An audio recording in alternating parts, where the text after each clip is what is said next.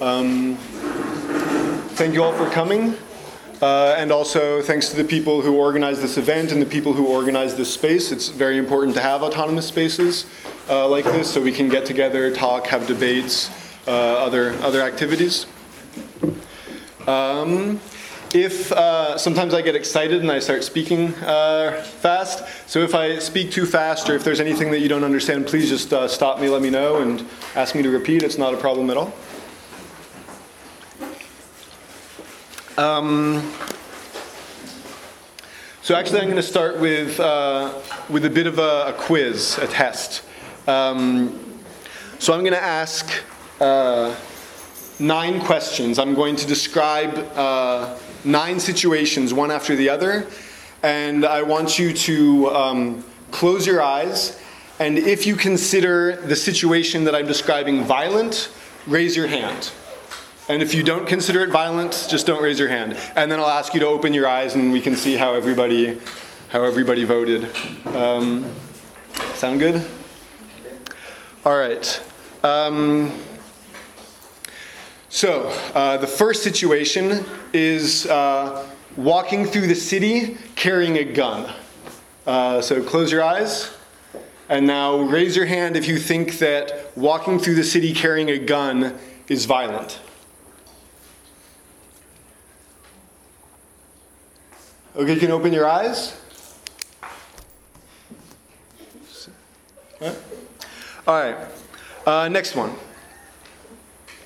Um, setting fire to a weapons factory, but a part of the weapons factory that's not occupied, like say the uh, the power station or something like this.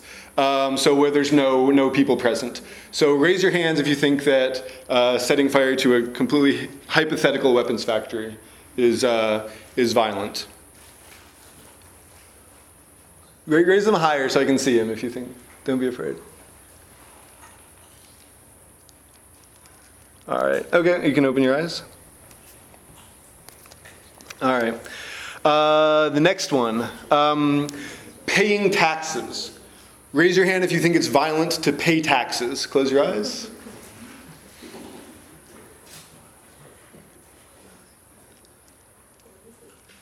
All right, you can open your eyes.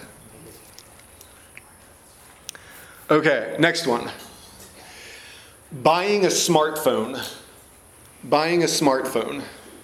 Close your eyes and raise your hands if you think that uh, buying a smartphone is violent.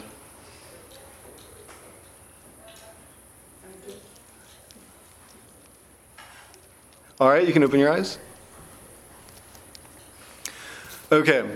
Um, let's see. Driving a car. Uh, raise your hands if you think driving a car is violent. All right. You can open your eyes. All right. So uh, hands down. Okay. Um, okay. So uh, next one. Um, a cop, a police, uh, walking on patrol through a neighborhood, just walking, walking through a neighborhood. Uh, close your eyes and raise your hands if you think that's think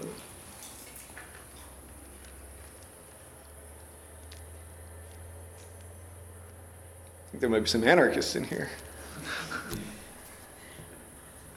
All right. Um, next one. Okay. Um, so, uh, a situation of uh, like a, a, um, a, sexist or a homophobic or a racist assault uh, in the streets, the person being assaulted, um, maybe they have some kind of uh, self defense weapon or a stick, uh, bashing the person assaulting them on the head.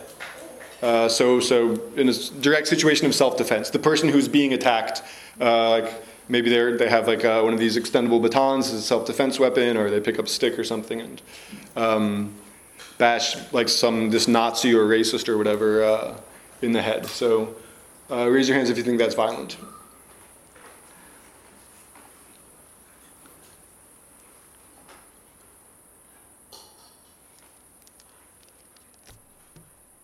All right, just two left. Uh, wait, no, I lied. Uh, three left. Um, okay.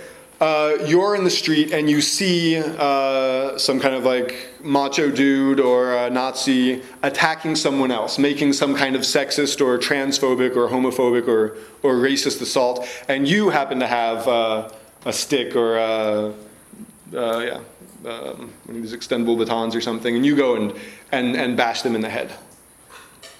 So you're not directly defending yourself in this situation. So raise your hand if you think that that's violent.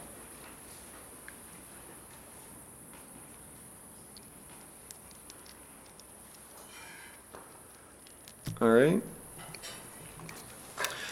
Um, okay, second to last one. Uh, you're part of a, a, group. Maybe it's a group of friends, or maybe it's like an organized political group, and you find out that there is a, a group of Nazis who is planning to make some sort of uh, violent assault. Maybe they're going to go and uh, attack a gay bar, or maybe they're going to go and, and attack a neighborhood where immigrants live. And so you organize yourselves to go to this, uh, maybe it's a bar where these Nazis are preparing themselves, and you, to go with the intention of beating them all up, sending them to the hospital so that they cannot go and carry out uh, this homophobic or this racist assault that they were planning. So close your eyes and raise your hands if you think that that's, that's fine. Can you say whether they wait before they do something, or do they attack when they see them? Uh, they're they're um, the the Nazis. Yeah, the are, people that going over into the, to defend people. Do they wait until something happens? No, they, they know they know that there's like a meeting, a Nazi meeting happening to prepare some kind of assault. Yeah. So.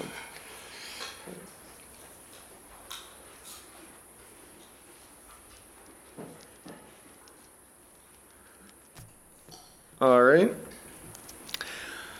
Okay, and then the last one, a um, maybe you're at a protest or whatever, a cop uh, with a baton bashes you on the head. Who thinks that that's violent? All right. All right, that was that was the last one. So um, for uh, for a long time, I was doing like workshops around uh, what is violence uh, as, as part of developing this, this uh, critical understanding of nonviolence. And a number of interesting things came up. Of course, it's going to be very different uh, with any, any, group of people. So, for example, just one quick illustration of that. Um, just uh, you can keep your eyes open this time. How many people here think that if we just took a random group of people from the city, just random normal people in the city, and, and ask them, the, say, the question about a cop just walking through a neighborhood on patrol. Raise your hand if you think that the majority of, of these random normal people would think that that's violent. Yeah. Okay, so yeah, pretty much. Okay, that's basically consensus. Um, so, um, so obviously, if it's a, if it's a uh, in like some kind of autonomous space or anarchist space, things that are more related to structural violence, like invisible forms of violence, uh, people have more consciousness about that. So, uh, in your average group of people, very few people will say that paying taxes is violent, but in an anti capitalist space, more people will raise their hands because they know that the taxes goes to pay for prisons, to pay for wars, to pay for police. Uh, welfare, all of, all of these things, these different forms of violence. So there's more consciousness of structural violence, which is usually uh, lacking in society at large. Um, Another thing is that there's, there's no consensus. Um, uh, from one group to another, uh, they never all agree on what nonviolence is, even if you have a very small group of people. Sometimes I've done the workshop with just 10 people who all come from the same group, and they have very, very similar opinions. Maybe it's even an affinity group, and they don't have consensus on what violence means. So you can imagine even that in society at large, there's even a, a, wider range of opinions about what violence means. It's a very ambiguous concept. Um, another thing is that um, if people do this exercise with their eyes open and they vote together and they see how, uh, how other people are voting, they tend to come closer to having a consensus. So this is there's other concepts like this, of course, but this is one of those concepts where our uh, definitions and even our perceptions or feelings of what's violent is very much a collective perception. If we see something that doesn't seem right to us and we look around and other people are like, oh no, that's fine, that's normal, then we're more likely to accept, okay, maybe that's not violent. And if we see other people saying, you know, uh, reacting in shock, then um, then that you know then that makes it violence. Which also means that the collective perception of violence is going to be different, uh, even from one country to another, even from one neighborhood to another. Right. So in a very rich neighborhood, you'll get this like shocked threatened, uncomfortable, unsafe feeling, this feeling of, of being threatened by some kind of violence, just if you have a homeless person sleeping on the bench. Uh, whereas in, in a poor neighborhood, um, you might even uh, you know see someone like smashing smashing open the window of a car and taking out something from inside the car, and people will be like, yeah, no big deal.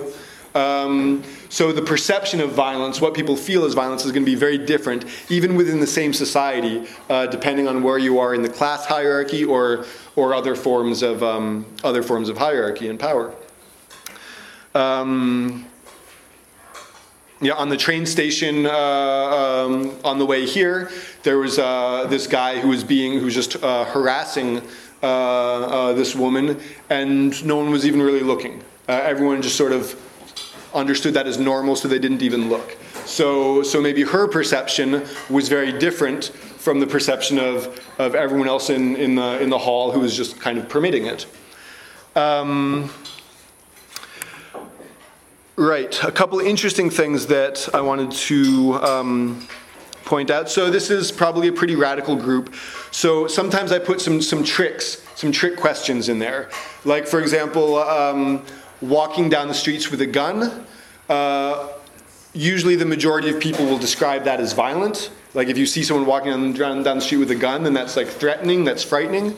Uh, in the US, depending on what part of the US, people are like, no, that's normal, that's, that's, not, that's not violent. So again, it's very culturally encoded.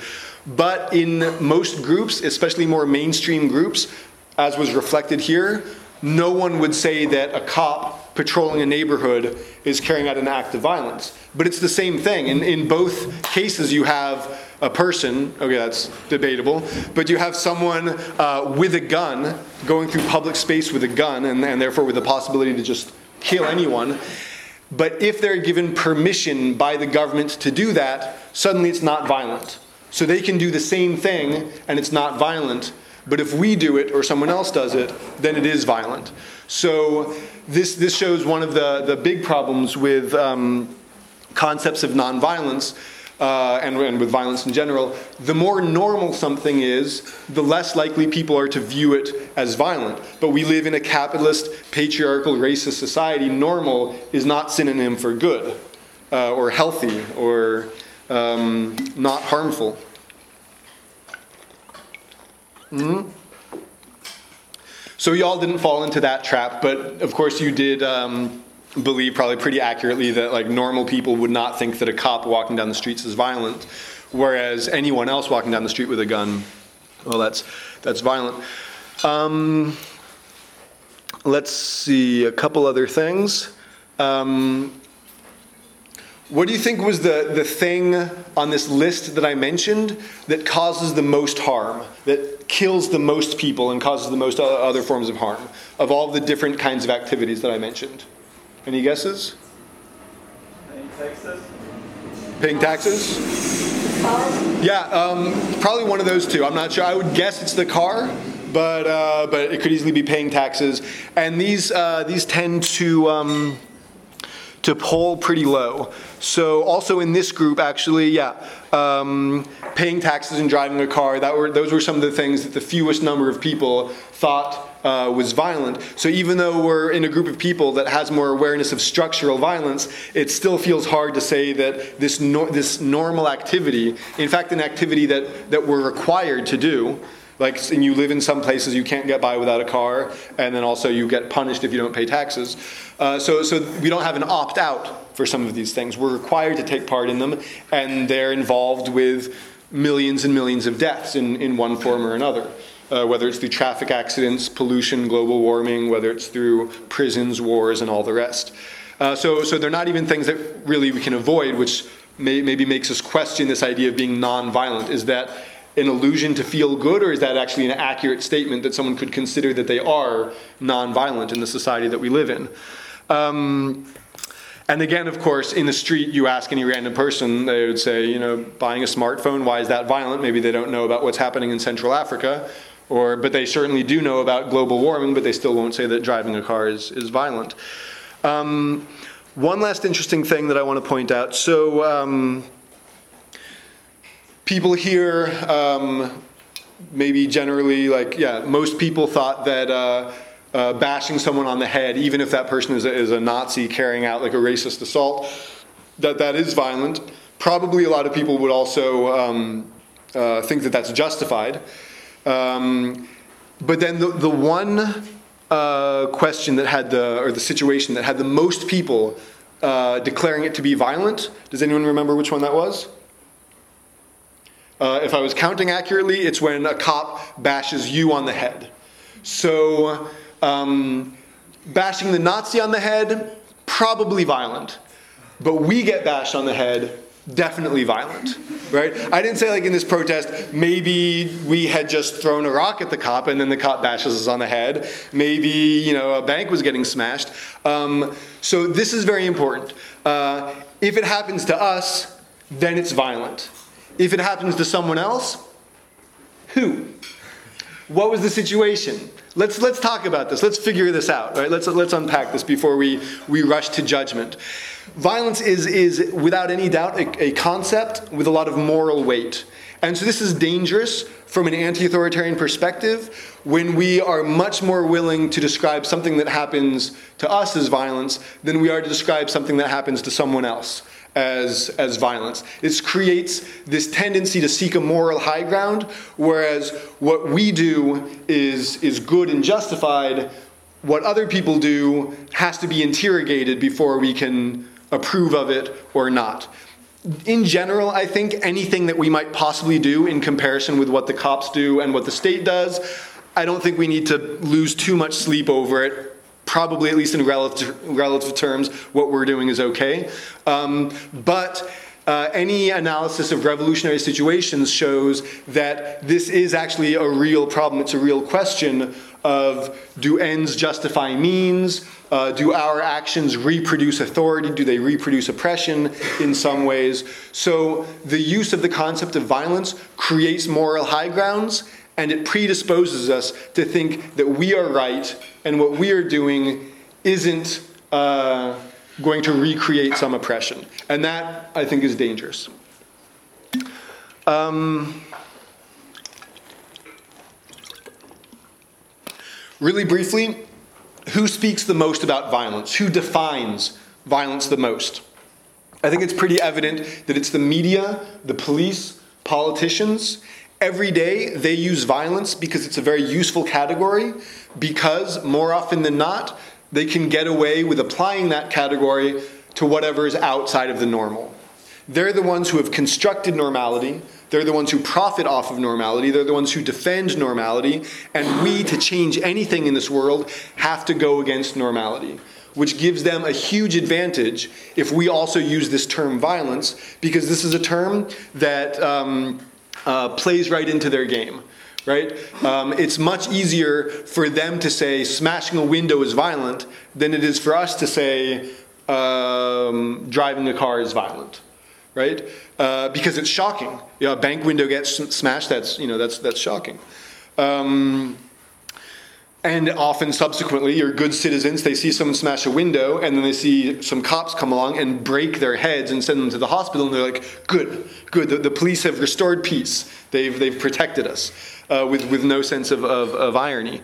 Um, and actually, I, I, won't get into this to to not spend too long talking. But there's even been studies about how within democratic society, it is systematic for the media to use the term violence as a way of allowing debate among different factions of the ruling class, but to create certain terms that, that generate consensus among the ruling class. So violence is something that is threatening to the ruling class. So they talk about violence to bring people together in defensive order.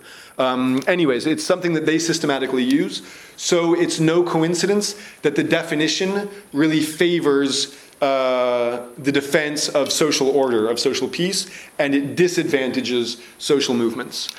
Um, so in the end, I would say that it's, it's an ambiguous term, and it's a term that is used more by and is more useful to uh, our enemies, more useful to the ruling class, to the capitalist media, to the police.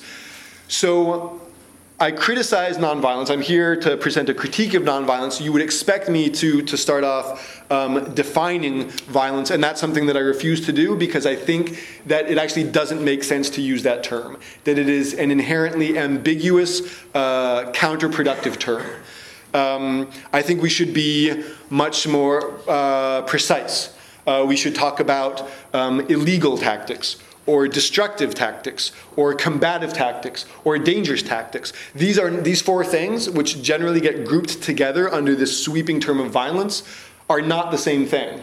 Uh, they can be very different. You can have uh, tactics that don't harm anyone that are dangerous. And maybe they're more dangerous for one person than another. They're more dangerous if you don't have papers than if you're a citizen. Um, there are tactics that uh, are destructive but are not combative. Uh, speaking to some comrades in Greece after the police uh, murdered uh, young anarchist Alexis Grigoropoulos, they said, okay, we have to destroy all the banks. Like they, they just shot a 15 year old boy dead in the streets. Like there, there has to be a response to this but we're going to do this right. We're going to do this well. We're going to make a space that everyone can join. And this was at the beginning of the insurrection, this uh, in one city, not everywhere. And this was, uh, I think, quite effective. Um, so they made a march, and in, with a very somber, calm, and, and uh, tranquil mood, this march went down the main street and destroyed everything. They, if people were there next to the bank, they're like, um, uh, we're sorry, but we have to dis- we have to burn this bank. So if you please step out of the way, or you can join us and help us. But I mean, sometimes you know it's more like uh, there's like all the adrenaline of the streets, and like people are running around. The cops might come, so people go, they smash it as fast as they can, and it's uh, a bit of a crazy situation. And this it was like a funeral march in which they were burning every single bank along the way in a very calm way. So. Um, so that would be something destructive because it's destructive of property, but it's not combative. Uh, I mean, so there's um, yeah all sorts of of different nuances, and I think we can speak more specifically. Also, it doesn't make any sense to use one category that puts in the same box actions with completely opposite logics and completely opposite dynamics. For example, um, torture. Right? Uh, I, uh, I don't think anyone could ever justify torture in, in any situation. Um,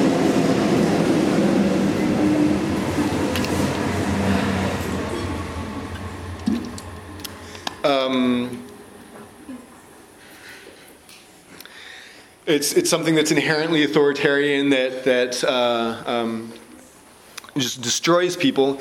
Um, I personally believe that there that there are situations in which uh, it can be justified to kill someone, and that's uh, if an anarchist says that, you know, the police recording this talk will be like, you know, and the next trial they'll be like, aha, these are violent terrorist anarchists. But then you ask those same people, oh, so you're like a total pacifist, you're against all wars, you there's there's no murder that has happened in the history of the world that, that you think has been justified, and then it's like, oh, okay, yeah, we we maybe actually in many occasions supported killing millions of people. But you know, if an anarchist says it, then it's then it's dangerous.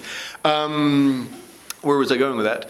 Uh, um, right. So torture that's clearly violent.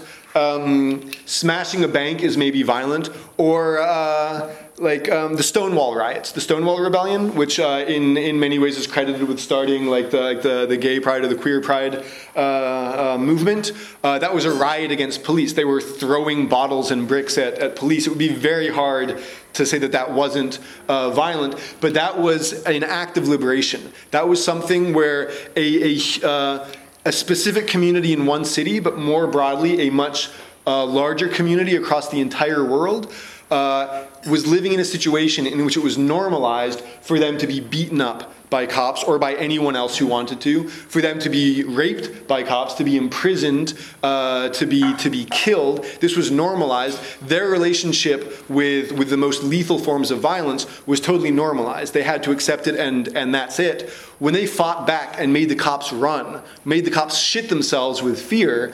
Um, uh, they, in many ways, rediscovered their own power to such an extent that that date is still celebrated in countries around the world. Uh, so that clearly was a, a, liberatory act that changed power dynamics uh, across multiple societies. Whereas torture doesn't do that. Torture reinforces the existing dominant power dynamics.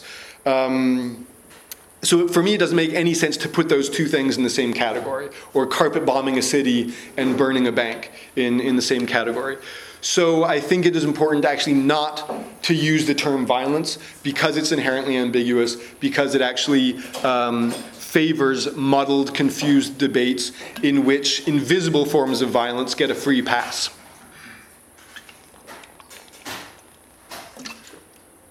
I will give um, a brief definition of nonviolence since I'm going to be criticizing it.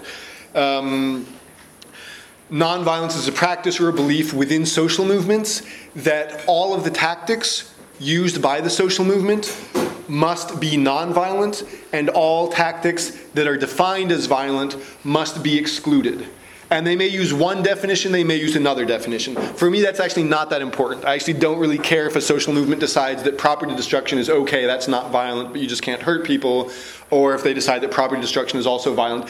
As long as they are um, using some categorization of violence and trying to expel that entirely from the movement, then I would describe that as a nonviolent movement, and that's what I'm here to criticize. So I'm not here advocating violence, because like I said, I think it's a meaningless category. I'm not trying to reinforce this dichotomy of the nonviolent activists and the violent activists, because I think that's a complete waste of time. Uh, I believe in a diversity of tactics and methods, and I believe that there are many, many, many different forms of, of participation in a social struggle that are necessary, the vast majority of which don't involve breaking things or hurting people those things are very important, uh, and I think that um, that we need to, to, to be able to know how to do many of those things.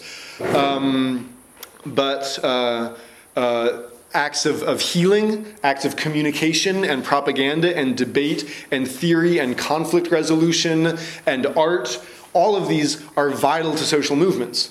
Um, I'm not interested in defining them as, as violent or nonviolent. I hope that the artists in the movement uh, also make lots of beautiful murals uh, showing insurrections and cop cars on fire. I hope that um, the people uh, who, uh, when they go to a big protest, are wearing masks and trying to burn banks are also maybe um, studying uh, massage therapy or studying conflict resolution and in other moments of the struggle can sit down with comrades who are in a conflict and help them work out their differences uh, without creating some schism or without uh, just punching each other in the face. Um, and I think it's much easier to create a solidaristic balance between those different kinds of participation in the movement if we don't continuously obsess over this dichotomy between nonviolence and violence. Um, so, nonviolence, as I'm talking about it, is an exclusion. It's an exclusion that tries to place itself over an entire movement. So, therefore, it's authoritarian, right? It has to build up some power that allows certain people within the movement to decide who can participate and who can't, and to also police this definition, to police this category of what is violent uh, and, and what isn't. Um, just to check in, am I, am I speaking too fast? Am I, am I doing good? Um, it's, it's moralistic. Uh, nonviolent movements. That some are much better at this. Like there's there's a, a vast uh, diversity of advocates of nonviolence or of pacifism. Some use one term, some use the other. And and I recognize that I am lumping a, a very diverse range of activists into this critique. Um, so I want to I want to acknowledge that and and uh, like I think that, that many people who choose, despite these criticisms of this dichotomy, to identify themselves as pacifists or as nonviolent activists, um, many of them I've found that it's, it's very possible to act in solidarity with, that, the, that they can be very solidaristic. So I'm not trying to create um, a reverse exclusion, but I think it is important to express these criticisms uh, very strongly, especially because many, many positions of general, uh, uh, or like broader nonviolent theory are reinforced by the capitalist media, they're reinforced by public education. Um, and of course, they're reinforced by the full weight of the law when, when the repression comes down. And so I think um, I still, friends who, who, who, who belong to some kind of nonviolent current, uh, I still uh, am critical with them because I think they still need to be more critical in their own circles. Um, even I don't think they should continue even using the term nonviolent because I think it's also a form of self-illusion. But that's their their decision. If they continue using it, I do think that they have a big responsibility to be more critical with uh, other members of nonviolent movements who do these very worst of activities, like turning people over to the cops or speaking bad of other activists in the press, stuff like that. So I do want to say, like relatively more near near the beginning, that I'm making criticisms of what can be potentially like a, a broad group of people. I want to recognize now that not every nonviolent activist uh, speaks with the, uh, the police or, or um, denounces other activists in the media. But I think these things are common enough, uh, and most other nonviolent activists, I think, don't, even if they themselves would not do those things, they're often not that critical of it. So. Um, there's a tendency towards moralism within these nonviolent movements of occupying a moral high ground. And in fact, numerous theorists of nonviolence actually intentionally advocate this. They say nonviolence is good because it allows us to be the good guys, it allows us to occupy the moral high ground. Uh, I think anyone who has experience in social movements, in, in especially places that are more heterogeneous with lots of different types of um, of, of beliefs and practices knows that it can be very painful working together with, with moralistic activists because they always think that they're right. And no one is always right. We always, we always get things wrong. Um, nonviolent movements also tend to encourage a practice of comfort. This idea of the comfort zone or, or the safe space where. Um, you try to create a peaceful bubble around you. So, at one of the, the largest and longest running nonviolent protests in the US, they have a nonviolent code of conduct, which is actually used in many other protests. It's very common. It has a list of rules. So, this ties back into the authoritarianism. They have essentially protest police making sure that everyone follows these rules, and you're not allowed to go to the protest if you don't want to follow those rules. One of them is no weapons. That makes sense, of course, from a nonviolent standpoint. They don't enforce that law uh, on everyone, though. Any, can anyone guess who, who they don't apply that rule to? Yeah, yeah. So, so it's a comfort zone thing. If other protesters have weapons, that means there might be fighting. That means maybe there will be riots. Maybe it will be a more dangerous situation for us the cops are always going to have weapons, and most of these pacifists were white middle class people, anyways, so they didn't think the cops were likely going to be shooting them anytime soon, because that doesn't happen so often. So they, they created a comfort zone. So maybe this was an anti war protest, so people in Iraq are uh, maybe getting killed and maybe having to defend themselves with weapons. But in the United States, you know, we don't we don't need anyone to get hurt or anything. So it creates a comfort zone, which reinforces a lot of global uh, hierarchies. Um,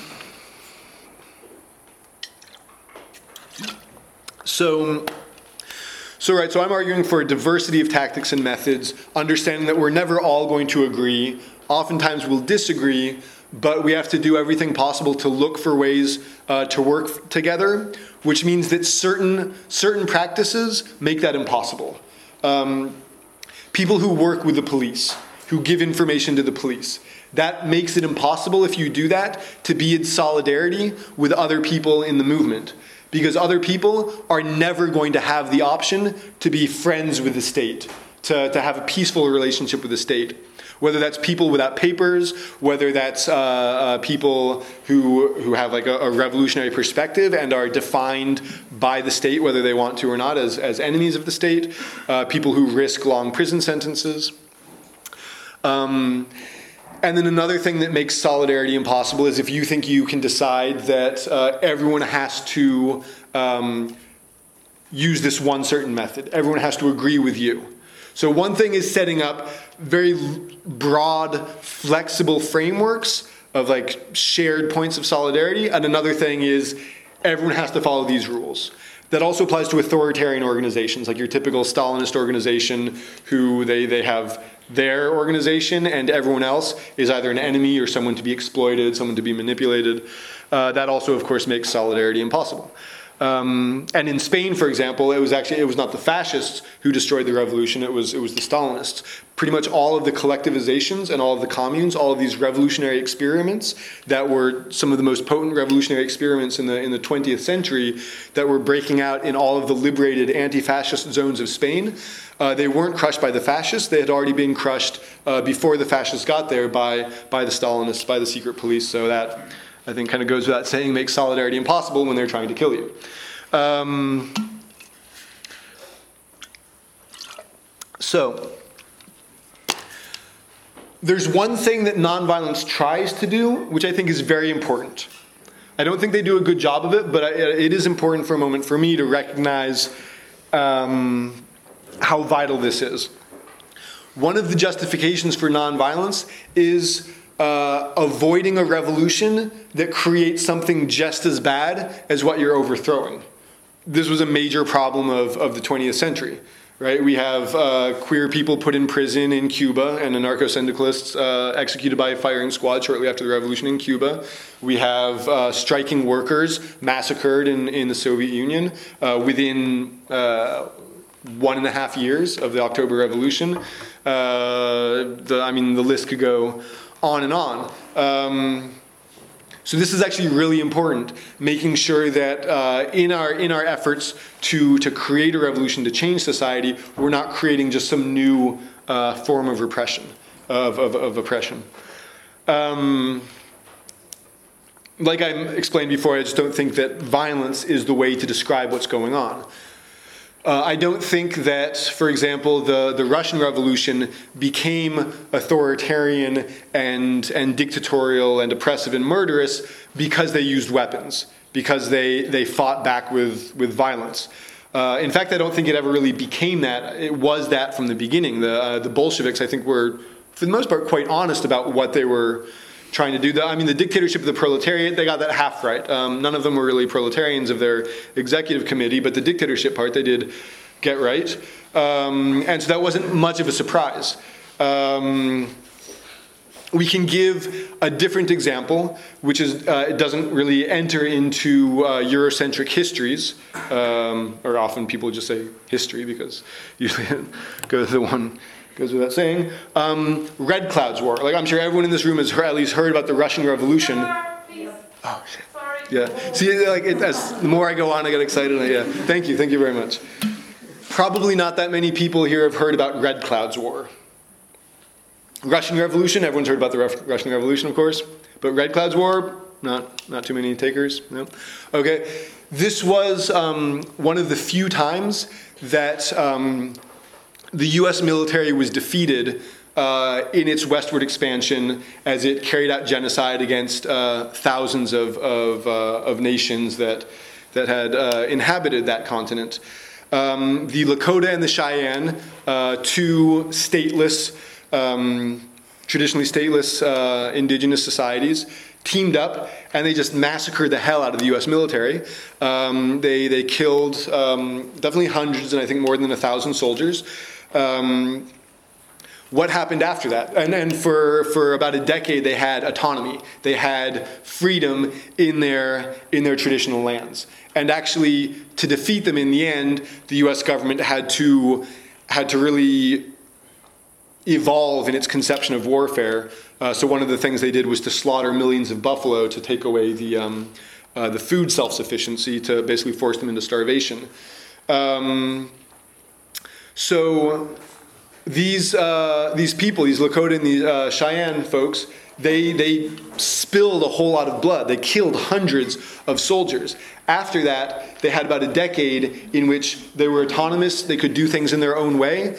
They didn't set up any gulags, they didn't set up prison camps, They didn't start executing uh, the members of their of their societies, of their communities, who who had different beliefs or who maybe believed that it would be better to have more dialogue with uh, with the whites or less dialogue. They were able to continue living uh, in their traditional ways with their traditional forms of, of self-organization, which didn't include prisons, um, which, uh, at the very least, in comparison to European societies, were not patriarchal, and so on and so forth. So their use of violence didn't create this spiral of violence, uh, which is this cliche that we're sold. Like if we use violence in our struggles, we'll only create more violence. Um, I think that's a horrible idea, right? Police don't they don't beat us because they got beaten as children. They do it because it's their job, and if they don't, they'll get fired. It's, it's just it's there's there's institutional pressures that require their members to do horrible things. Um, institutions have thousands of years of experience neutralizing the conscience uh, and the individual thought process of their members. We wouldn't have states if institutions didn't know how to do this, right? So it's not a cycle of violence. That's not the reason that we have prisons and torture and sexual violence and all the rest.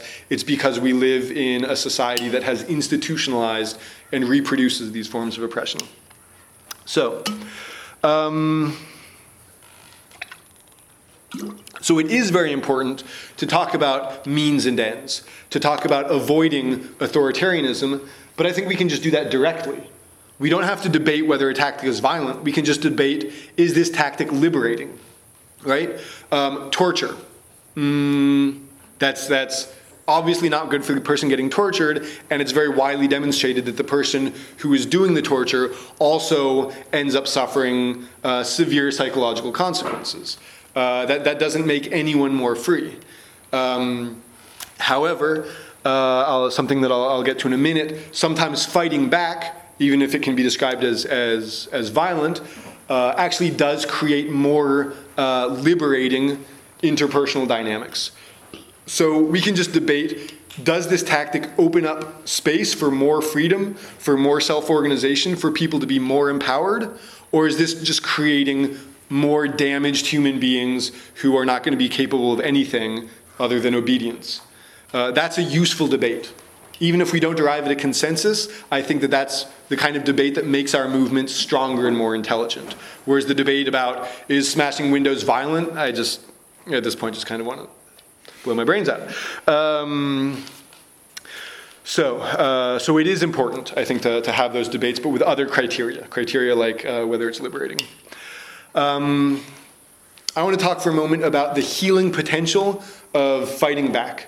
Um, Frantz Fanon uh, was a, a doctor from Martinique, from a, a Caribbean, uh, a French colony in the Caribbean, who fought in the Algerian War of Independence against uh, French colonialism. Um, so he was a doctor. He also wrote uh, a number of really important books, books that were very influential in, in broader anti colonial, anti racist movements. Um, one of his books, which I, I um, highly recommend, um, the, um, uh, the English translation is the, the Wretched of the Earth. Um, the Wretched of the Earth. Um, and does anyone know what the translation might be in German? He talked about the psychological effects of colonization on the Algerian population. He talked about how colonization was permanent humiliation, permanent uh, submission, permanent oppression, and how this created so many ingrained psychological problems among the colonized population. Just constant anxiety, constant stress. And then he documented how when the Algerian population rose up with guns to fight against the French, to fight against their colonization, their mental health improved drastically. They suddenly became much more healthy. They had a way to work through all of this compounded structural violence that had just that had been forced into them over generations. Um, and, and so in that case, the people who are supposed to only receive violence, who are supposed to be inferior, who are supposed to never fight back, when they change those rules, fighting violently, they actually create a healthier world. Um, and interestingly, um, Frantz Fanon was, was someone who I think had uh, uh, a lot of a lot of compassion. I think it's very easy in a situation like colonialism to not have any sympathy with the colonizers. That's a t- totally normal response. They're doing such uh, horrible, disgusting things that, that you end up hating them. I think this is a fairly um, natural response. But he also took a look at the psychological effects on uh, the, the people who were fighting to defend French colonialism. Looking at, he looked at the psychological effects on the torturers. So these these like French secret police who every day were arrest, take, taking new people off the street and torturing them. He was looking at how that was also uh, had this horrible effect on them. So these are completely different activities. The activity of the torturer and the activity of the freedom fighter, even though they both might both be described as violent, have completely different psychological and psychosocial uh, effects. Uh, one has a healing potential, and the other uh, does not in any way. The other example, um, uh, more recent, that I want to talk about is Bash Back. Bashback was not an organization, it was more of like an experience, um, a, a phenomenon, a practice um, created by, um, by queer anarchists in, in North America. To explain the name for, for anyone who, who um, this is the nuance in English, uh, a homophobic or a transphobic assault in, um, in English is called like queer bashing or, or trans bashing. So to bash back would be to, to, to fight back, to respond uh, aggressively to that. This was a group or a, a phenomenon that practiced um, uh, radical self defense for, for queer and trans people, especially uh, lower class folks. So, not the ones who could afford to move to these increasingly expensive neighborhoods in New York City and in San Francisco that, that were being gentrified, made more white, uh, and that were sort of safe bubbles for queer people, but uh, homeless trans youth of color in the streets. For example, they would do fundraisers and then they would distribute tasers to um, homeless trans youth. Right? Tasers? Everyone? Good. Uh, these, uh, it's like a self-defense weapon that gives an electric shock. So they were uh, distributing these, these weapons for free to, to homeless uh, trans youth, for example. Um, one thing they would do um, would be to um, like in English, you might say to, like to, to, queer up to like visibly present themselves as queer, so that anyone on the street would read them as as not heterosexual, like in a very very uh, open way, and walk in a group down the street. And the first sort of macho frat boy who made some homophobic insult, they would take out the baseball bats and send him to the hospital. Um, and an interesting thing about them, often people who break with nonviolence they try to be pragmatic and they say, we believe in self defense. You know, who could be against self defense? It sounds very common sense. Self defense, okay, as long as it's self defense. So that's why I put in this one situation of, um, at the very beginning, uh, going to attack a meeting of Nazis where they're getting ready to. It's not maybe direct self defense because you're being preemptive. You know, you're not waiting until they're already attacking someone. So, bash back, also spoke out in favor of vengeance, revenge. They talked about the, the revolutionary importance of revenge um, as a way of changing power dynamics in society, as a way of making oppressed people recognize their own power, to feel powerful, and to make those who have all of the institutional power feel afraid. So, for example, certain things that happened. Um, in this one very conservative city in Kentucky, uh, there was um, a cop who had, uh, who had murdered a trans sex worker. Everyone knew that it was this cop who had, who had murdered the person, and everyone knew that nothing was going to happen. Everyone knew that this was normal. It's normal uh, in our societies for uh, trans sex workers to just sometimes turn up dead. Uh, and almost no one ever gets uh, arrested for these things uh, this cop's house got burnt down.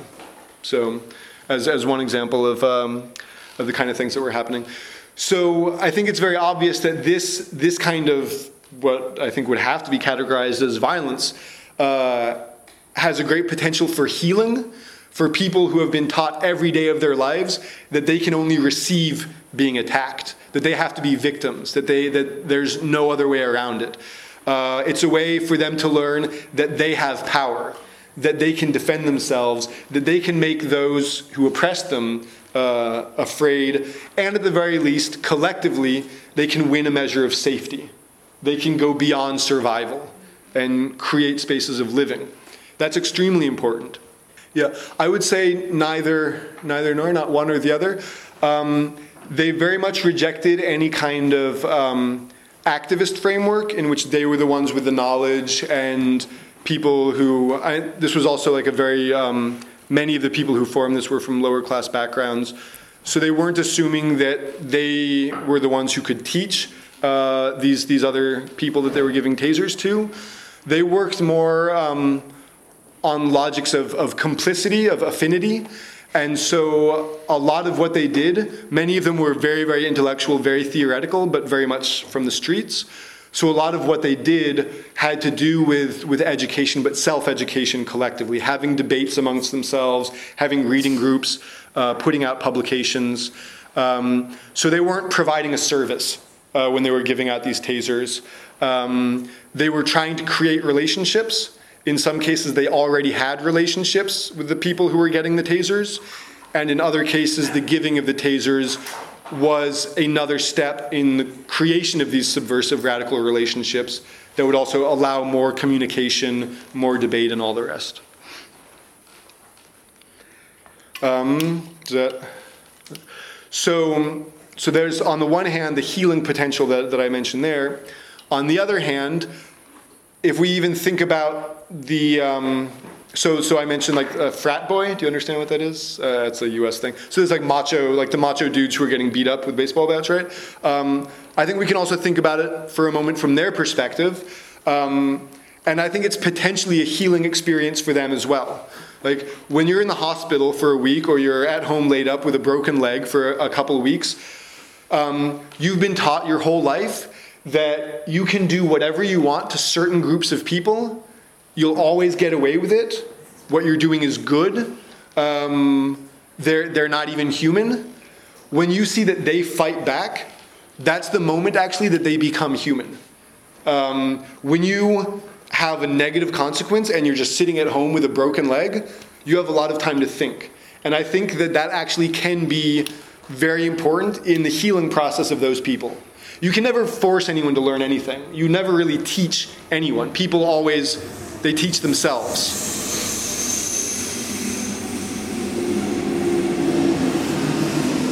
Um, so Bashback wasn't trying to force them to learn to not be homophobic bastards anymore, uh, but they were giving them opportunities to realize how wrong they were about the world, giving them opportunities to, to sit back and think for a while.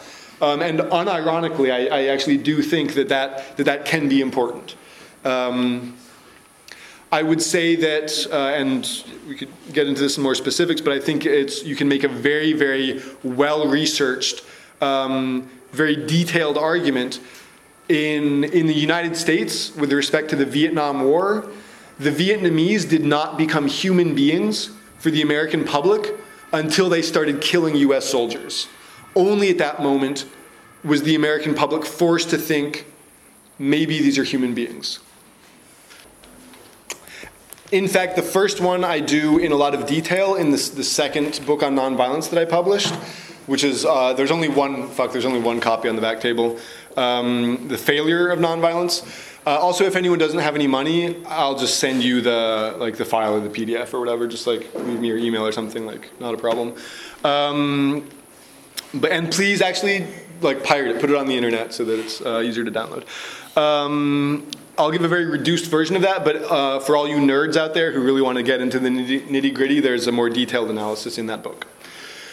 So there are these two um, sociologists. Um, one actually coincidentally worked for the US government, total coincidence, um, who put out a, a rigorous uh, statistical study um, comparing nonviolent movements and violent movements.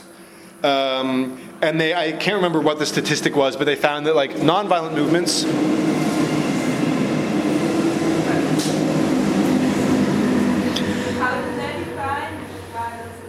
That's a very good question that I think nobody who supported the study asked. Okay, I'm gonna get into some more detail because uh, since you asked, like, it's it's um, it's fucking ridiculous. Like, um, like I'm like I'm not university educated, but like like I read uh, like the the methodology, and I just I almost broke my computer. I was so frustrated. Um, this study was published uh, and republished on um, uh, like news media across the world, and like uh, if you're an academic, if your name gets mentioned in the media, this is very good for your career. All right, so so they tell us that nonviolence is revolutionary, yet somehow when these academics make a study showing that nonviolence is 62% more effective, um, the capitalist media uh, just launch these people's career, right? Um, in I, all of the articles that I looked at, also translated in multiple languages, I could never find a link to the study, and I could never find an answer to that very question that you asked, which is a fundamental question, right? How are you defining this? Uh, how are you choosing your examples? How are you defining victory? Maybe also an important question. Like they're more successful. Successful at what? Um, it was very difficult to find the study. I finally found a partial version of the study. They didn't release their data. Uh, maybe on some academic website that only other academics have access to, you could find it, but uh, like a normal plebe like me could not get access to their data set, only to their conclusions. Nonviolent movement. They asked experts in nonviolence to give them a list of important nonviolent movements from the past hundred years. Last time I checked, at least 90% of experts in nonviolence are also proponents of nonviolence. So they're going directly to the people who have an ideological interest in arguing in favor of this to cherry pick the best possible examples. Yeah. Wait until you hear their definition of the, the violent movements. Um, just let the tension build up a little bit. Armed conflicts with more than 1,000 deaths. There are wars without 1,000 deaths. Right? The insurrection in Greece in 2008, when they burned every single bank and police station in the country, not a violent movement. Nope, because there weren't a thousand deaths. Uh, the like the, the the huge protests in Hamburg, or the um, uh, the general strike in uh, in in in Barcelona where we set the city on fire. Don't count. Not important. There weren't a thousand deaths. So just so no no effort even to be equally biased and to go to ask uh, to talk to um, critics of nonviolence and ask us to give examples that, that we advocate. We don't exist for the media, for these uh, um, uh, advocates of nonviolence. They, they constantly make us disappear. Whether that's the police putting us in prison, whether it's academics pretending we don't exist, whether it's uh, the media silencing us, they all in this way work together to make us disappear. So it was a completely ridiculous um, study. They also they didn't define success. They said if a movement meets its objective, how many movements are there that have one set of objectives, that have a consensus on objectives? So, um, but this was, was spread all across the world. So I decided, uh, you know, well, I'm going to do my own study. Um, so I uh, decided to just to make it a little bit more historically concise and to only look at movements from uh, the end of the Cold War since the Cold War really changed uh, geopolitical considerations. Um, and I tried to include every uh, major movement, a movement that was that was um, large enough to, to have an impact, uh, like a, to be felt in the country where it happened. I also included uh, every single movement that I saw proponents of nonviolence talking about. So I tried to be fair to them, like if proponents of nonviolence got excited about a movement, I included it in the study. If critics of nonviolence got excited about a movement, I included it in the study, and I just did research for any large movement that really broke normality for a while that really shook shook things up even if it's just by being large. Like not by being violent but like if they had like a million people in the streets or even 100000 people in the streets i tried to include it from all around the world. Obviously it's imperfect. Uh, I'll, I'll, acknowledge that from straight uh, from the beginning. Uh, i'm sure there are things that i missed but there was definitely nothing that i deliberately left out.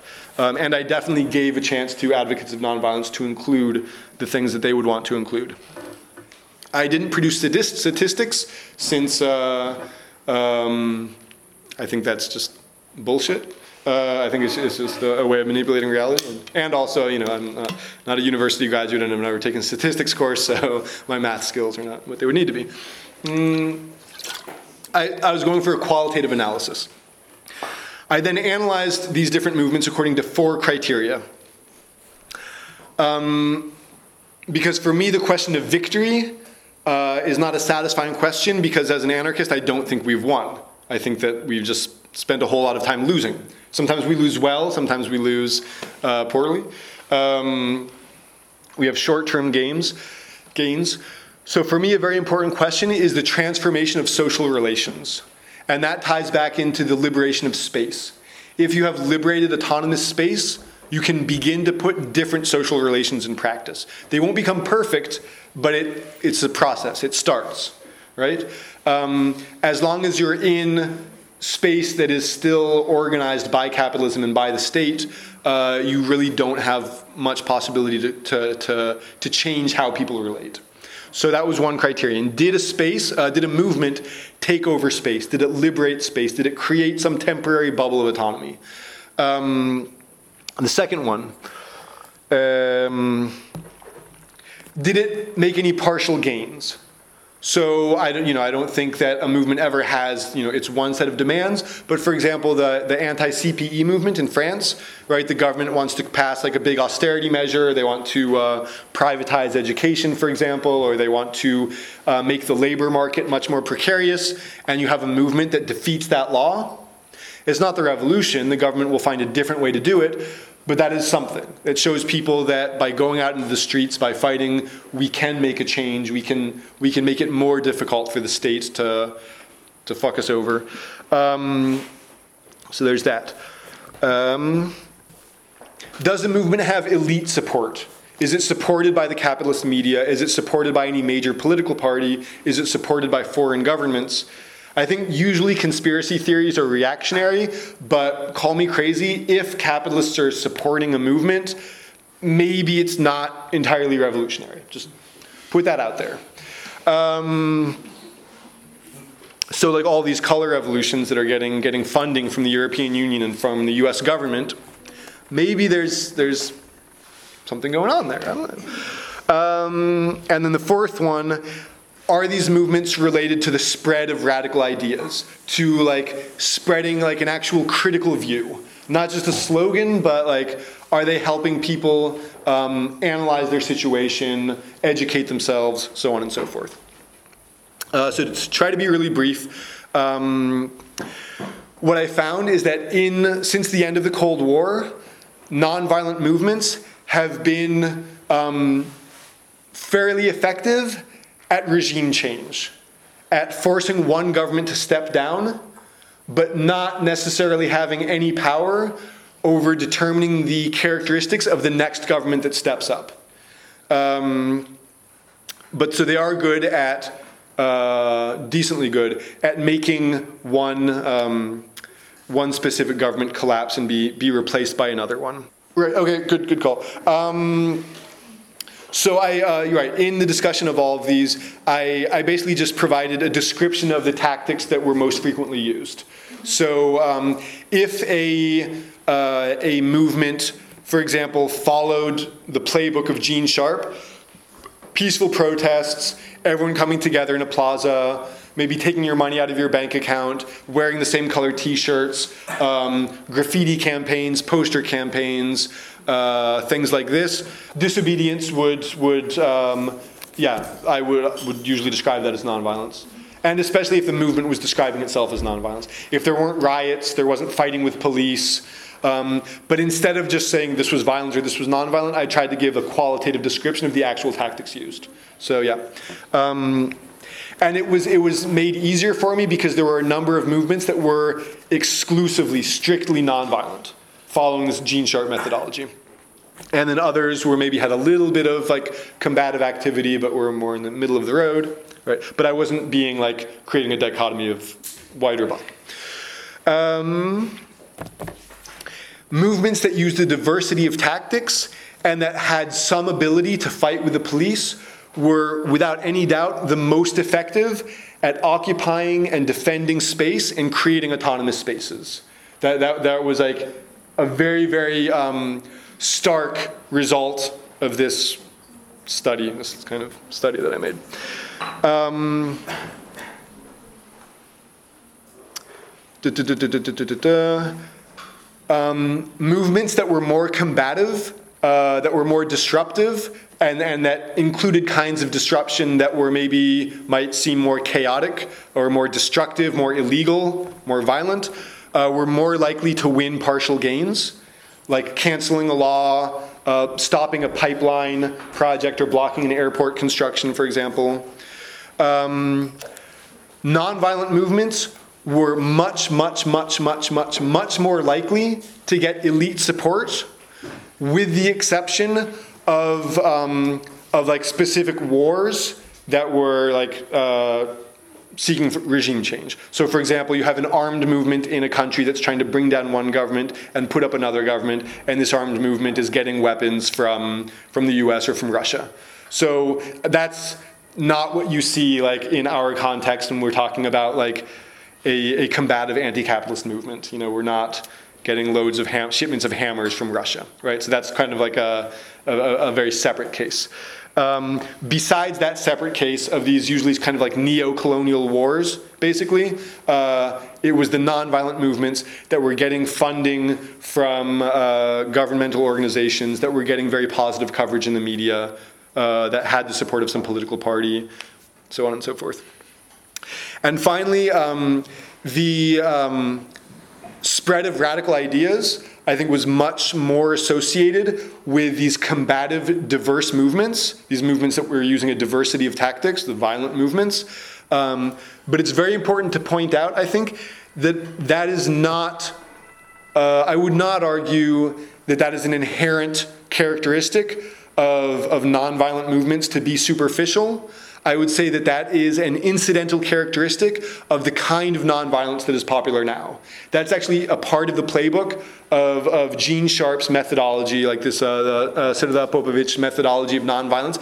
They're very intentionally superficial, which I'll talk about more in a moment. Um, so, because of what nonviolence has looked like in the last 20 days, the movements that actually spread radical ideas and that really are involved in larger groups of people educating themselves are much more likely to be movements with a diversity of tactics. Uh, and it, like I said, in the book, I give specific examples uh, case by case. So, um, curiously enough, there were no media outlets that like that, that talked about my study, that spread my study, that said like you know, according to this new study, uh, a diversity of tactics is uh, is more effective. So I don't I don't understand why that is because they tell us that you know that violence is not revolutionary. It's nonviolence that's revolutionary. Yet, you know, not exactly. I didn't say that that that blockage, uh, blockades belong to the nonviolent side. I would say that if they didn't do anything besides blockades and protests, then then I think it's fair to qualify them as nonviolent. But for example. Um, Molotov cocktails, you probably wouldn't, I don't think many people would describe Molotov cocktails as nonviolent, right? So the, the example of blocking an airport construction, uh, that specifically refers to Les ZAD in France, and it wasn't just a peaceful blockade that they were doing, like uh, that movement wouldn't have existed without fighting the police with rocks, Molotov cocktails, and the rest. So I, I was like, um, to try to not take up too much time, I guess, um, leaving out a lot of details. But like, if a movement had just occupied a site peacefully and that had ended up blocking an airport, then, then yeah, then I think that would be considered a, a success of nonviolent tactics. The color revolutions uh, were a series of, uh, of so-called revolutions. They actually started with the bulldozer revolution in, in Serbia, which was organized by the activist group Otpor, uh, one of the, the leaders of which was this uh, Serbian activist, Srda Popovic. Uh, he openly talks about how they based their methodology on the work of Gene Sharp, who is this US uh, um, proponent of nonviolence. Uh, Gene Sharp's doctoral thesis was about nonviolent regime change, about changing governments with nonviolent tactics. His doctoral thesis was um, funded in part by DARPA, which is an agency of the US Defense Department. Um, at a point when this was not really common knowledge, uh, so the, the, the bulldozer revolution in Serbia with exclusively nonviolent tactics, exclusively because they forcibly kicked out anyone who did not agree with them, tying back to this authoritarian characteristic I mentioned earlier, they succeeded in getting rid of the government of Slobodan Milosevic. That inspired a whole wave of other movements, most of which um, took on the names of colors, like the Orange Revolution in Ukraine a few years later, uh, the Blue Revolution in Kuwait, so on and so forth. These movements all follow the same playbook, and almost every one of them, I think, can fairly be described as exclusively nonviolent um, because they effectively prevented anyone from participating who didn't use um, nonviolent tactics. Uh, there's one exception to this, uh, and fuck. Um, I'm pretty sure that was the one in Kazakhstan. It was either Azerbaijan or Kazakhstan. Pretty sure it was in Kazakhstan, where the crowd, like this, the professional activist organization, didn't have uh, as much control over the crowd. They hadn't instilled as much discipline, and at one point, the crowd got fed up with police violence, and they just attacked the, um, the government offices. And like the police had to, the, the president had to flee in a helicopter because the crowd they became a mob and they broke into the presidential palace some of them armed themselves. So this was not a, um, a nonviolent movement. And the really curious thing about that is in all of the other aspects it went down exactly the same as the nonviolent ones. So even though we're told that there's this big difference whether we use nonviolence or not um, the, this one in, uh, forgive me for not having it written down, whether it was Kazakhstan or Azerbaijan, ended up making the same results and having the same, same effects uh, as the ones that were completely nonviolent, like the ones in Serbia or, or in Ukraine. So it actually didn't matter if people um, armed themselves or not. Uh, the majority of the society was, was frustrated with that government. They thought it was legitimate to get rid of that government. Therefore, they thought it was legitimate for people to, to fight back against the police, to storm the presidential palace. Um, right. So um, I mentioned the superficiality of, of these movements. This is something that is directly addressed in Gene Sharp's uh, manual, From Dictatorship to Democracy. Um, uh, he talks about the need to use intelligent marketing tactics. So, just like a corporation wants to sell you a soda, an activist organization can sell a revolution to a group of people. It's the same thing, right? Buy a soda, buy like Nike sneakers, make a revolution. Like, uh, this kind of shows you like the superficial vision of revolution that Gene Sharp has. Also, the fact that some of the tactics that Gene Sharp uh, recommends are tactics that can only be carried out by rich people or by banks shows that he has no anti capitalist critique. His vision of revolution doesn't change anything except who's in power. Um, yeah, which is exactly why I'm, I'm not an advocate of violence. I don't think that if we fight with certain tactics, we will automatically create a revolutionary change in society. Um, I think that part of the revolution has to be an intense process of self education, of mutual education, of questioning, of changing social relations, and creating these, these profound changes in society. I don't think that if we just burn banks, that will change how people relate to one another. Um, but the, what, I'm, what I'm trying to express is that the Gene Sharp methodology specifically excludes these kinds of more profound transformation. They say um, be superficial. Pick a slogan, pick a logo, and get as many people together as you can. They, they specifically avoid debate because if you get like a million people together in the Maidan uh, in, in, in Ukraine, right, the, the plaza, um, how did they do this? Well, the, the, the symbol was the color orange, so they wanted everyone to wear the color orange or to have orange flags, and their slogan was tak. So they spent all of their resources getting millions of people around Ukraine to say tak. This was their message. Okay? Tak. Tak means yes in Ukrainian. Like it can't get any more superficial. They're not even saying no, for Christ's sake. Just yes.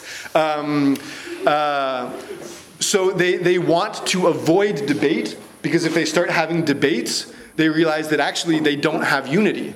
They don't want a revolutionary movement, they want sheep in the streets so that the professional activists can, can guide them.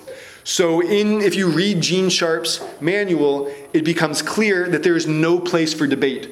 There's no place for education. What there is, is a group of professional activists who have the truth, they have all the answers, and they tell people what to do. The only discussions of disagreements within Gene Sharp's handbook have to do with kicking people out of the movement. If people disagree with the leaders, these are the best ways to kick them out. That is this vision of revolution. So, so when I say it's superficial, um, I'm not trying to say that all pacifists have been superficial. Like in around um, uh, the struggles for civil rights or independence in India, there were very real debates. There were believers in nonviolence who, who very much did spread a radical critique of society, but that's not what happens today. Uh, today, the only large form of nonviolence is following um, uh, Gene Sharp's methodology. Um, yeah. Oh no, no, it's it's um, much more present in Europe than in the U.S. Uh, so in the, the Orange Revolution in Ukraine, uh, the Bulldozer Revolution in Serbia, it was a major model for the 15M movement or the Indignados movement in Spain, which then became the model for the Occupy movement. Um, um, there was an attempt in Belarus. Um, so, um, so re- really, the person, even though like it comes back to Gene Sharp, the person who popularized this model was uh, Srđan Popović, who, who's a Serbian activist. Something that came out a little bit later, I mentioned that um, Gene Sharp got funding from the, the US Defense Department. Something that came out later is that actually it turned out that Popović was working for Stratfor. Stratfor is either the largest or one of the largest uh, global private security firms. This is basically a, a corporation of mercenaries.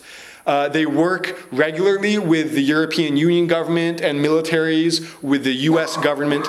Um, there are Stratfor, they got hacked, uh, and a lot of their information got leaked. So it came out that um, um, Stratfor uh, executives talked about Popović they, they said, yeah, our, our guy, our man Popovich, is more effective than an aircraft carrier battle group. So they explicitly compared him to a military formation, right, at the service of US imperialism. Because it just so turns out that every single place where these color revolutions succeeded, they replaced a government that was friendly with Russia with a government that was friendly to the European Union and the US in every single case, the activist organizations, they were getting training from Gene Sharp's NGO, but then they were also getting money from uh, state institutions of the European Union and, and government agencies of the, of the US uh, government. Um, so this was uh, entirely in the service of the state. And this was something that they tried to keep hidden. Uh, it also turned out that Popović gave information about other activists to Stratfor, which then, of course, shared it at a price with different governments. So they were directly snitching on activists in movements in all these countries because Popovich was getting sent all over the world uh, to Latin America, to Asia. Um, so that I think is, is, is very, very relevant. And another thing is, these movements only worked where there was elite support. They were incapable of standing up to repression. In Ukraine, the movement shut down, they shut things down, but the, there was never heavy police repression used against them. The military was never sent against them. The same in, um, uh, in Serbia, in Kuwait, there was enough elite support that the, uh, the, the government decided not to send in the military, not to send in the police, because they recognized that the, the current political party in power was weak and that quickly things would change. Uh, two more things. And then, um, another thing that happened is in every single case, within one or two years, the new government had become just as unpopular as the old government. It was proved to be just as corrupt, just as elitist, so nothing had changed. Um, and the other thing is, um, in the countries where they did use repression against it, for example, Belarus, the movement collapsed. In Belarus, they didn't even have to send in the military. They just used police repression, and after a few weeks, the movement collapsed. So these were um, nonviolent movements that were completely incapable of standing up to repression. Whereas, for example, in, in Barcelona in 2014, we defeated the police in the streets. After a week of rioting, the police had totally lost, and this was in defense of a social center. The government, the conservative government, was forced to back off and cancel the eviction of a social center in order to try to stop these riots because, um, because we went against the full force of, of, uh, of the riot police uh, and, and won.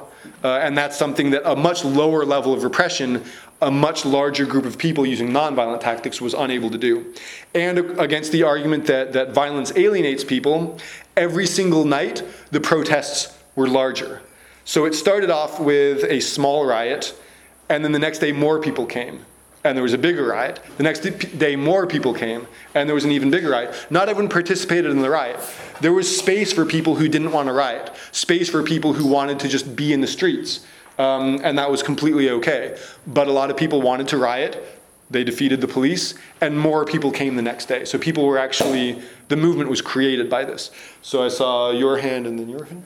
You know that I'm talking about like the 2004 2005 one, right? Um, this was the, um, fuck, uh, was it, I think Yanukovych. The first time that Yanu, uh, this pro Russian uh, president, I think Yanukovych, was forced out of power, it was by this earlier, completely peaceful protest. Later, there was um, first of all, just to be clear, we're, we're only talking about, uh, you know, historical ideas. You know, no, no one, of course, is advocating that anyone riot here in Germany. Out of a sort of um, maybe uh, sociological or even anthropological curiosity, we can certainly note that um, cultural attitudes towards different methods of resistance, they're not essential and they're not static. Uh, they change over time, and they're changed on the one hand by institutions of power, and on the other hand by us. If we stop fighting to legitimize certain forms of uh, resistance, they will become illegitimate.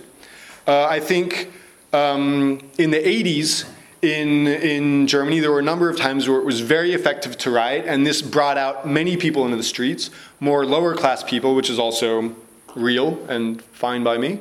Um, and nowadays, I think in pretty much most parts of Germany, although from what, from what some friends told me, there were some recent occurrences in Hamburg when fighting back forcefully did mobilize uh, entire neighborhoods that were facing gentrification. Um, I'm sure people here have more experience and more knowledge about that, but it's possible. Anyways, most of Germany, uh, that's not the case. But it's not the case, I think, because people stopped fighting to legitimize certain tactics, whereas the state aggressively, year after year, with the help of some people in social movements, fought to delegitimize those tactics. Um, in my, like, I've been living in uh, like Barcelona or the Barcelona area for about 15 years. And in that time, I've seen very specifically how public attitudes change in response to state campaigns and in response to our own activities. There was a time when all of a sudden pacifist movements became very strong, and people would get upset with you if you just tried to spray paint a bank during a protest. It was tradition in Barcelona to spray paint banks in a protest. A peaceful protest is one where you only spray paint banks. You're, oh, we're feeling very weak today. We don't have a lot of support. I guess we'll just have to spray paint these banks instead of anything else. And then all of a sudden, uh, because of the Indignados movement, people were coming to protect the banks, and they would like try to take the spray paint away from you. Um, and so we very specifically fought to legitimize the spray painting of banks and, and we won, and it became accepted again. Then the next fight was about wearing a mask. People, oh, it's only criminals wear masks, and we're like, well, uh, you can't think of any examples of good criminals. Uh, what about during the Franco regime, when people had to protect their identity? Uh, do you think the government today is really that different from the Franco regime? Mm, maybe not. You you understand that like so you you agree now with even the smashing the bank, but you think people should smash the bank without their faces covered. So you want these people to go to prison? So, and we, we would have these debates in the street, and it actually made a difference. But we had to be very intentional about it. So, um, yeah. Uh, how are um, how are people feeling in terms of? Uh, I wanted to talk at least a few examples about like uh, direct action related to ecological struggles. Um, okay, and Ben, I definitely want there to be debate and discussion. So I'll, I'll try to do this quickly. Um, that's uh, sometimes I talk about that in these talks, like this specifically what we did in Barcelona uh, around that. But if you want, um, you can look at the article "The Rose of Fire Has Returned." uh, published on the CrimethInc website, and that's a specific analysis of all of the background around these big riots that happened in the general strike um, in Spain in 2012. And it talks about some of those tactics of winning more po- uh, popular support for these tactics.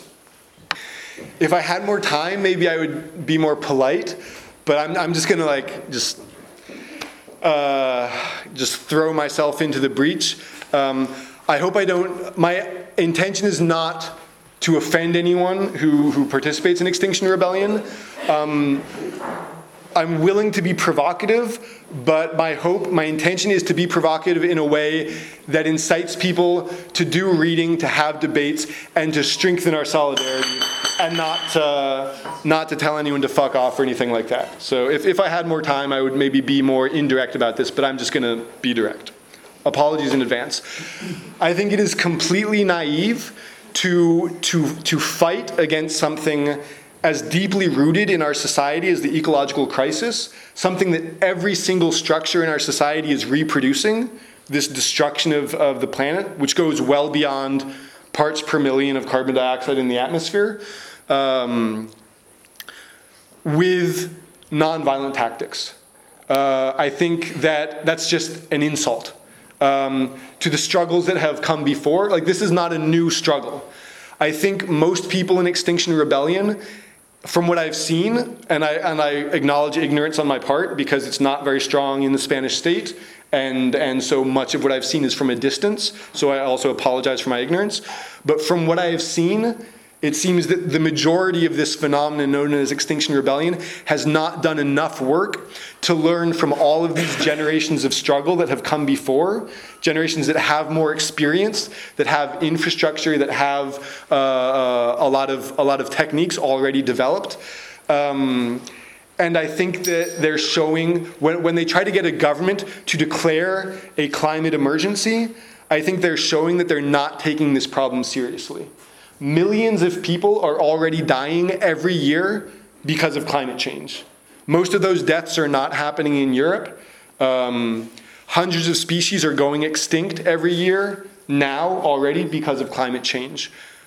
Launching a movement that is weaker than all the movements that have come before it, uh, it just blows my mind. Uh, it makes me very pessimistic about the future. Um, I also think that people who are starting to struggle now around climate change, they have a responsibility to make contact with the movements that came before, to learn from those movements, and also to support the prisoners of those movements. Because those people who have been struggling for, for longer have faced more repression. Many of our friends have gone to prison or are sitting in prison now. And it's exhausting supporting, uh, for example, Marius Mason in the US, who's doing a 22 year prison sentence for uh, arson attacks against, uh, against like a, a, um, a genetic engineering laboratory, right? It's a lot of work supporting uh, someone you love or someone who's a part of, even if it's, you know, more, there's more degrees of separation and this is uh, someone who's part of a community of, of friends of yours, it's, it's a lot of work supporting someone in prison for like 22 years. Um, we need a lot of the people who are coming into the movement now to, to get real and to start supporting those prisoners because also that is if so there's the, that emotional solidaristic appeal there's also a pragmatic appeal um, the question of anti-repression is the easiest way to separate the, the real comrades the people who really care about saving the earth from the politicians and the capitalists who are just trying to win power off of this or get rich off of this because green capitalism is the, the major way forward for capitalism, of course.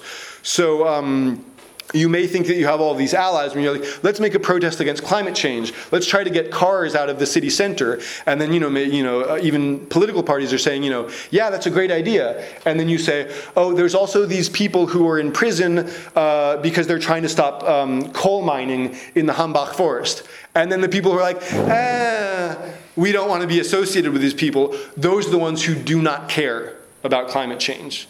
And that's very important. If you, anyone who cares more about um, a bulldozer getting sabotaged than about stopping coal mining, doesn't care about the planet, and they don't. They just don't care about climate change. Um, it's that's yeah. Maybe there's. It's also legitimate to be more patient to recognize that everyone has their process, But on the other hand, I think like this, this anger can also be legitimate. Like this is, it's just not acceptable to prioritize uh, construction machinery or some university's genetic engineering research laboratory over a person's freedom or over the health of the planet. Um, there's an interesting uh, campaign that we can look at for comparison. Um, it was actually motivated more as an anti racist campaign than as an ecological campaign, but since it often fought against uh, corporations like Shell Oil that are destroying the environment, then I think it's a useful comparison. This was the campaign against apartheid in South Africa. Right, so um, so South Africa was this white supremacist apartheid regime until the late 80s. Um, and starting, especially growing in the 70s, there was an increasingly global movement against the apartheid regime. What people in other countries did was largely to go after corporations or institutions that invested in South Africa, to damage the South African economy and force the South African government to, to end the apartheid regime. That movement, uh, pretty clearly, in its earlier phases, was nonviolent. So throughout the 70s, uh, outside of outside of South Africa, in South Africa, the people who were actually getting killed and tortured by the apartheid regime uh, were not nonviolent. They uh, very clearly had made a determination that uh, to to create armed organizations and to fight to fight against that. Um, Nelson Mandela, when he went uh, speaking to, to white people.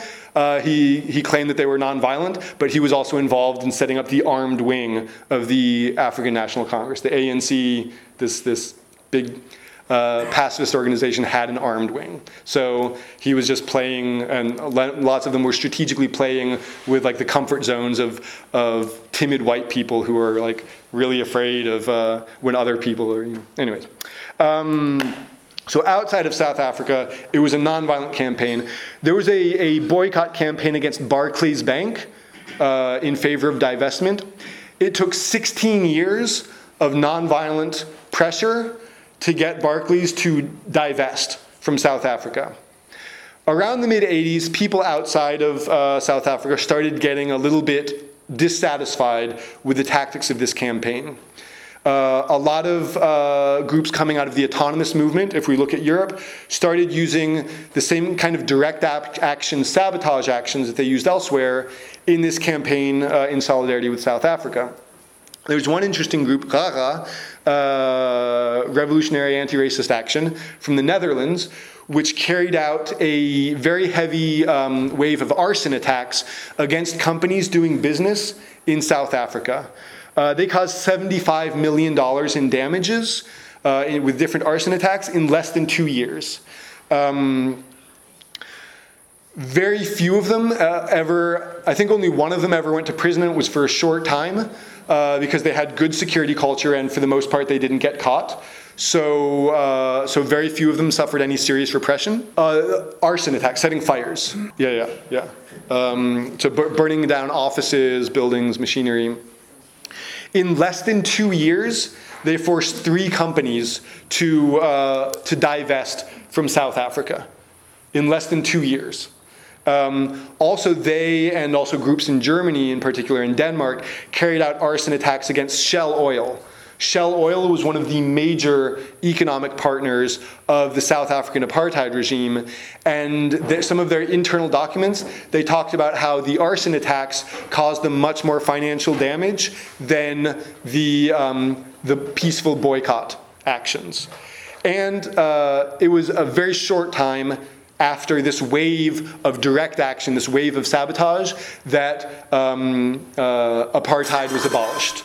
So, this increase in the diversity of the kinds of actions, and also this increase in, in the more economically powerful actions, um, was associated with the growth of this movement and increasing effectiveness of this movement and the end of apartheid. All right? So, um, companies are not going to stop coal mining until they're forced to do so, until either it's no longer profitable because they're getting losses, or until governments are so afraid of the disorder caused by resistance that they make it illegal. Um, there was the uh, pipeline blockade, uh, which was um, uh, started largely by indigenous uh, people in North America, and then got a lot of solidarity against a, um, uh, a- an oil pipeline being constructed. Um, and that initially won a, a very diverse movement that, uh, that liberated land, that defended land. You wouldn't say it's occupied land because this was, this was native land, so they, they weren't occupying it. They were, uh, they were taking it back, they were liberating it. Um, and fighting back against police, also with some acts of sabotage. Uh, they initially halted that pipeline. It was only when Trump uh, came into office and actually made an executive order to force the pipeline construction to resume that brought the project back online. So they initially did stop that project. And even though now it seems like maybe it was a, um, a defeat because it's the pipeline is getting finished. In a lot of other ways, it was a victory. That resistance movement has reinvigorated indigenous movements all across North America. There's been a huge resurgence in um, uh, indigenous resistance across North America. The biggest one since the Oka crisis of 1996, which was when Mohawk warriors carried out, they had an armed standoff with weapons, defending their land, fighting against the police, and that is also associated within indigenous movements in North America as a point of growth, a point of recovering their strength uh, in those movements. And when I talked about learning from earlier struggles, uh, with reference to Extinction Rebellion, the necessity to learn from earlier struggles, uh, it's extremely important to build solidarity with and to learn from indigenous struggles because those are the ones with the most experience and the longest experience fighting against the destruction of the planet. Um, so, uh, so on the one hand, Standing Rock reinvigorated indigenous struggles. It also led to an increase in these pipeline blockades. Um, I don't know exactly how many, but um, multiple companies have canceled pipeline projects after Standing Rock just because people started talking about making blockades and making resistance camps. So Standing Rock showed that we have the possibility to raise the construction costs so much that it's no longer profitable for these companies to build these pipelines. So thanks to Standing Rock, there are fewer pipeline construction projects now than, uh, than before. There's the example of La ZAD, uh, the, the zone to defend in France, which successfully um, uh, canceled the construction of an airport. Uh, so again, this is this is part of climate change. This is part of this economic model based on growth, based on completely irresponsible practices, encouraging people to take planes to fly everywhere. They stopped the new airport by occupying the land, by developing a relationship with that land and the people who already lived there, uh, farming and other things like that, fighting very heavily against police. Um, people have died uh, in in different moments, different protests related with this moment, killed by cops. People kept fighting fighting. There's a lot of repression. People have built solidarity for them. Uh, unfortunately, there were authoritarian currents within that movement that really sabotaged that movement and, um, and, and have brought it to a sort of bitter end. But at the very least, the airport was canceled. Uh, we won uh, because of the ability of people to hold their own against police, to break the monopoly on violence that police have, to learn how to defeat the police. I would say in the streets, but in this case, it was more in the swamps. Um, and there's there's another example that I won't go into, but oh, I'm, since I mentioned Shell Oil, it's important also to get a more global perspective. There's the the movement for the emancipation of the Niger Delta in in uh, Nigeria. Um, which is uh, a sort of revolutionary militia which fights in large part against the oil industry that happens in Nigeria. Um, that uh, that destroys people's land, that destroys people's livelihood. Uh, a lot of what they do is to sabotage oil pipelines and to kidnap oil workers. So mostly like European technicians who go down there and work on these oil platforms. They kidnap them. They force the companies to pay ransom. They use this money to support their communities, to help their communities come out of crushing poverty, and also to punish the companies that are destroying their land. This is. Um, this is a, I mention this movement because they're important, because it's important to be aware of things like this.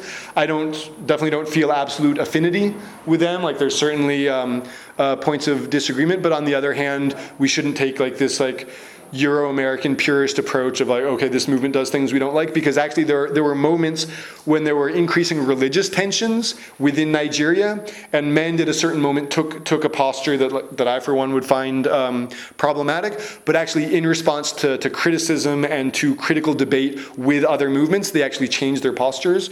So on the one hand, we should neither romanticize movements in, in other countries, you know, that they do everything perfectly, but then we shouldn't also fall into this, this equally European or Euro-American uh, habit of, of demonizing them, of you know the, they're you know ignorant, violent, whatever. Uh, recognizing that they're like us, they're imperfect, they're in struggle, they're they're in a process, and if we create solidarity with them, then we can actually engage in these debates and learn from one another. But it is very important to be aware of the folks who are fighting in much more violent circumstances, who have a lot more to lose, uh, and and also to learn from what tactics are they using.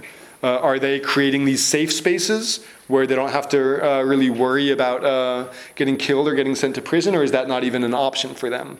And then, how is it appropriate for us to fight? And what ways of fighting are really just um, a joke? So, um, there are a lot of people out there who are already fighting. Uh, Extinction Rebellion is great if it can get uh, more people here talking about it. Uh, and I think it's a horrible thing if it actually prevents solidarity with those who have a lot more to lose, who are losing a lot more, and those who have a lot more experience um, uh, fighting against this. Um, yeah. So thanks for uh, listening to me uh, talk for such a long time, and hopefully you still have energy for there to be debate because I think that would be much more interesting.